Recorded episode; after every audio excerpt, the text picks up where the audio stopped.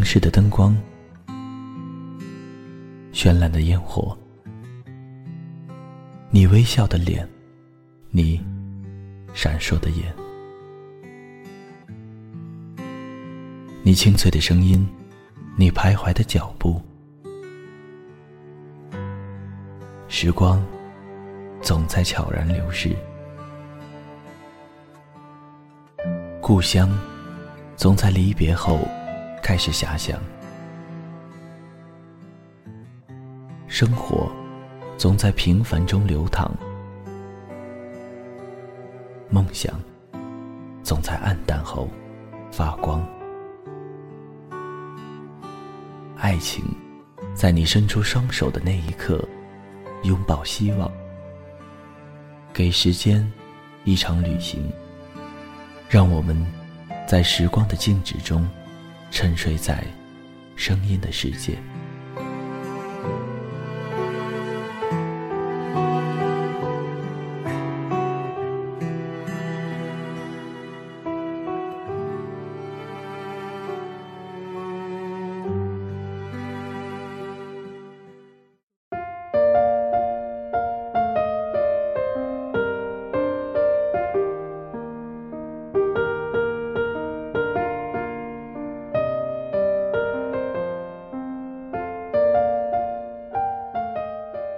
嗨，大家好，这里是荔枝 FM 二一三九五，给时间一场旅行，我是青藤顺。短暂的国庆假期马上就要结束了，在这个假期里，你都做了些什么？旅行、看书、宅在家里，还是加班工作？国庆这几天，我总是会按时的刷一刷朋友圈，因为这几天一直在执勤加班，所以。就没有时间去做其他的事情了。在微信的朋友圈看到很多朋友都来了一场说走就走的旅行。好在近几日天公作美，没有特别恶劣的天气阻碍着大家的出行。当然了，不管你身在哪一座城市，我的祝福都会如期而至，送到你的身边。明天就是七号了。也祝愿每一个行走在返程路上的你，平安顺利。我的声音也会一直陪伴在你们身边。本期节目要分享给大家的文章是：我没有成为自己不喜欢的样子。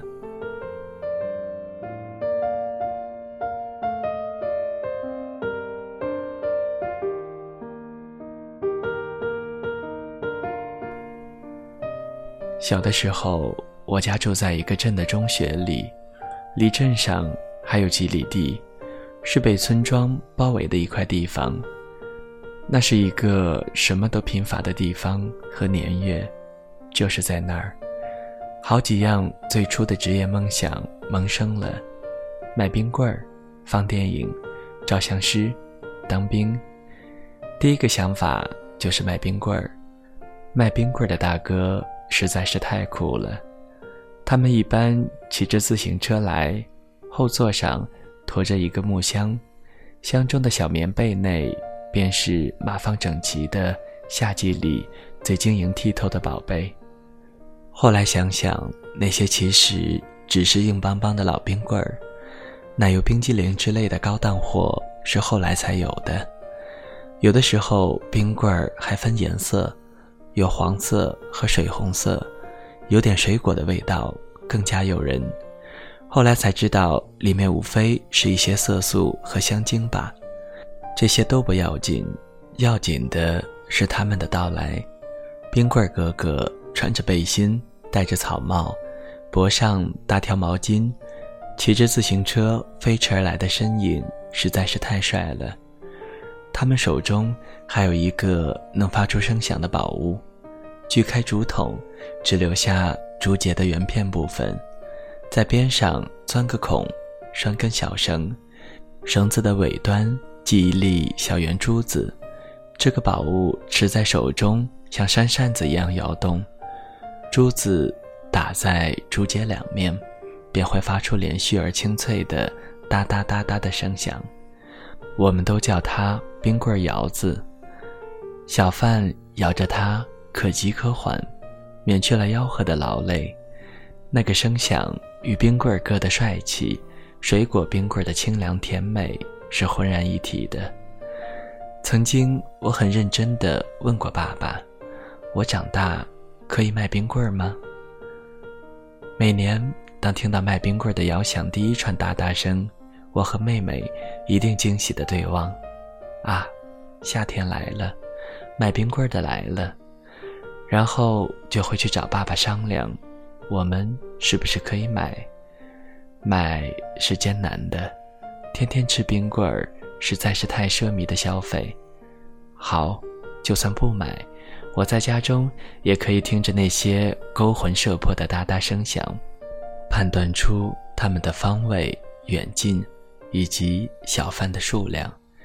只有在极热的夏天，我们小孩子需要老老实实午睡，醒来后便可以从大人那儿领到一角钱，去买上两只冰棍吃。吃的时候是不能胡乱跑动的，因为有时冰棍儿保存的不够好，有要融化的倾向。我和妹妹需要在地上摆一个脸盆，然后围在那儿蹲着吃。爸爸还会在边上看着，不时指点我们应该怎样吃才不至于浪费。化了的冰水不要流到手上，吃到尾声时冰棍儿快散架了。要用手在底下护住，最好及时吃到嘴里，落肚为安。后来，爸爸还曾经给我做了一个冰棍窑子，做好了之后，我就喜不自胜地摇着它在校园里飞奔，引得别人狂笑：“你光摇，你的冰棍香呢？”搞得我又很羞愧的回到了家里。我家所住的中学里。有一位老师的哥哥是照相师傅，姓曹，一只眼睛是瞎的。小的时候刚见到他的时候，觉得他那只塌陷的眼眶很可怕。后来慢慢发现，他是一个极有本事的人，人也特别的和蔼。每到毕业季，他便来到学校内住上几天，做一些给师生们拍毕业照的生意。那些天是我和小伙伴们非常欢乐的日子。下午的操场上，围观他摆弄那些照相设备，组织学生、老师站队。就见他在三脚架上摆弄一番后，一头钻进一块大的黑布里，黑布一直在动，不知道他在黑布里面做什么。我们只能等待。终于，头从大黑布里伸出来。看得多了之后，我们都知道，关键时刻到了，也跟着屏气凝神。曹师傅手里捏着一个椭圆的皮球，另一只手在大相机的旁边优雅地举起食指。好，看我这里，不要眨眼睛。扑哧一声，曹师傅捏下的皮球并弹射般的松开了，我揪着的心也松开了，知道结束了。他搞定了，照相真是有一种果断的帅。中途曹师傅回去换胶卷，我们也会跟去，倚在门边看。见他坐在床边，两手插在被窝里摆弄，只见被子在动，怎么也不明白那是在里面做什么，觉得他就像一个魔术师，能操作一种神奇。能将人的像弄到纸上去。在几天的工作快要结束的时候，他偶尔会给邻里的教师子女拍几张照片，不要钱的。有一次得知要给我和妹妹照相，妈妈还慌忙让我和妹妹回家换上整洁点的衣服，纽扣全扣齐了去照，似乎是几天来的辛苦陪同有了回报。那么神奇的人，竟然还可以这么好，太想当曹师傅那样的人了。只是觉得他的那套家当太高级了，需要全部买来才可以当吧。这个念头在一个少年心里滋生着，像是遇到了一座大山，自己是根本没有办法逾越的，只能想想作罢。那实在不像做一个冰棍窑子那么简单了。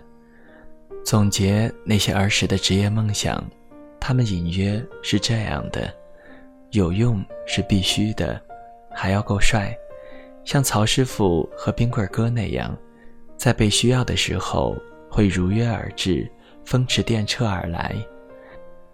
上初中的时候，一度喜欢武术，其实就是被电影《少林寺》闹的，买了好多武林杂志看，看到了李小龙的故事，又想练截拳道。记得有一次，父亲一声不吭的在院子里的树上吊起了一个沙袋，我问他弄这个是做什么，他说：“给你练武用嘛。”喜欢过的事情不少。回想起来，父亲还都是支持的。高中的时候，父亲曾许诺，等你考上大学了，给你买一双拳击手套和一个相机。父亲以前教过体育，特别喜欢拳击，一直到现在还每周末看电视上的武林风节目。至于为什么想给我买相机，我一直也不太清楚原因。大概这些都是他心中想玩又没有玩过的好东西吧。在我要去上大学前，父亲去百货大楼花了八十多块钱，给我买了一把广东产的红棉牌吉他，应该是看我当时对音乐太痴迷了吧。在他的极力主张下，我和妹妹读的都是师范院校。在我们即将迈出家门的时候，她凭自己的经验替我们选择了一种旱涝保收的稳妥。可惜我实在不是一个受得住稳妥的人。离家转眼二十多年了，我竟然还是一个看上去毫无定性的人。毕业后分配在外地的中学教书，没两年就辞职跑掉，让父母揪心了好些年。后来搞音乐，颠沛流离十多年，他们也是极为牵挂。直到后来做记者，经常给他们寄一些报纸，感觉他们才安下心来。又十年之后，我又跟爸妈说，我又想辞职了，去搞摄影。他们再次陷入了无边的担忧。我这代人跟上辈人的交流着实很少，或者。基本不交流，更多的感情都是闷在心里。国人的情感太内敛，也太压抑，并且好拖延。现在每天我的儿子临睡之前，一定认真的跟我说“爸爸晚安”，我都很慎重的也跟他说晚安。我常常想，我从来都没有跟我的父亲说过一声晚安，更不要说。我爱你了。父母与子女间只有些最基本的关心，我也只在一些生活变动的节点上知会他们，而这个节点有幸成为他们担忧的起点。父母的年龄越来越大了，让我这个已经习惯在外面奔突的人越来越觉得心有惴惴。特别是我的父亲七十多了，身体不好。这几年的暑假，我都会带着儿子回老家，与他们同住些日子。每次都发现他们又老了一些，尤其是父亲的说话、思维都不似以前了。记得有一次在老家，父亲在说到关于我工作的话题时，叹了口气：“哎，做什么不行呢？能找到一口吃的就行了。”这句话应该是他们对于我职业问题的意见终结，之后再也没有对此说过什么了。生活的事，要求已经降到了底线，反倒都轻松了。只是他们对我没有了担忧，我对他们的担忧却与日俱增。前不久，母亲打来电话，提到父亲有一次一个人上街去商场。出来后就迷糊了，差一点找不到回家的路。现在已经不让他一个人上街去了，我的担忧又加了一层。我总是尽量的多给他们打去电话，以减少他们给我打电话。不是为了省钱，而是我已经很怕接到家里的电话。我怕终有一天，我接到了那个电话，告诉我那一件天大的事。少不更事时，认为人生、工作都是职业扮演，越往后越发现。扮演是一件痛苦的事，内心的喜欢才不用扮演。特别是在一些大型艺术场合，接触到不太喜欢的人和事，也会烦恼顿起，觉得那里的空气都不是我的，真的想拔腿就跑，离开那些红男绿女，回到我的实实在在的江湖中。一个新职业也并不意味着比前一个职业更对、更好、更轻松。同样有行到水穷处的郁闷，又总觉得尽量坚持才算是对的。因为乐趣的根本并不是在于改行。若是能像个孩子般，怀抱着对一件事最初的纯真迷恋，并能一直没有烦恼的去做到底，那该有多好！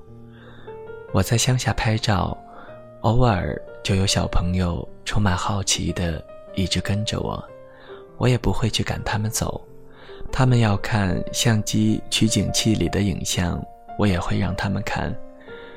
我知道有可能这些少年中将来就会有做摄影师的。如果这一天他心里悄然种下了梦想的种子的话，他们就是当初的我。愿烦扰不要降临在少年身上，以及他们未来的路上。愿他们凡期盼的都得到，凡寻觅的就找到。近一些年，我也经常把一些发表了我的作品的报纸杂志寄回老家，有时寄回厚厚一摞，父亲也经常戴起眼镜翻看。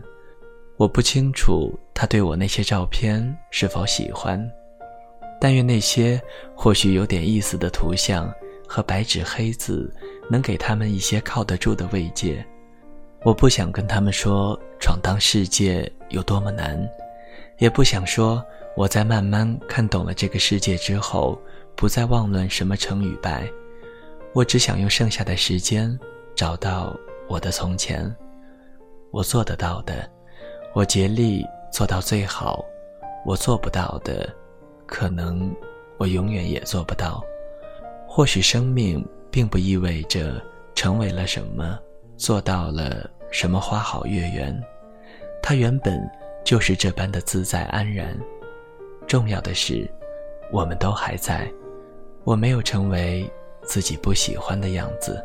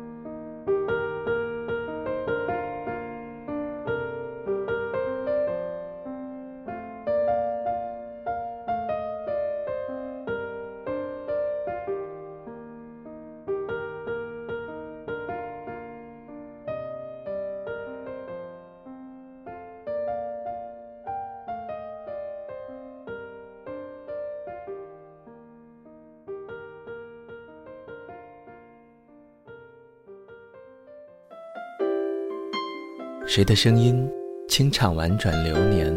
谁的双手挽起千年不变的誓言？用音乐品味生活，用音符记录感动，我的声音会一直陪伴在你的左右。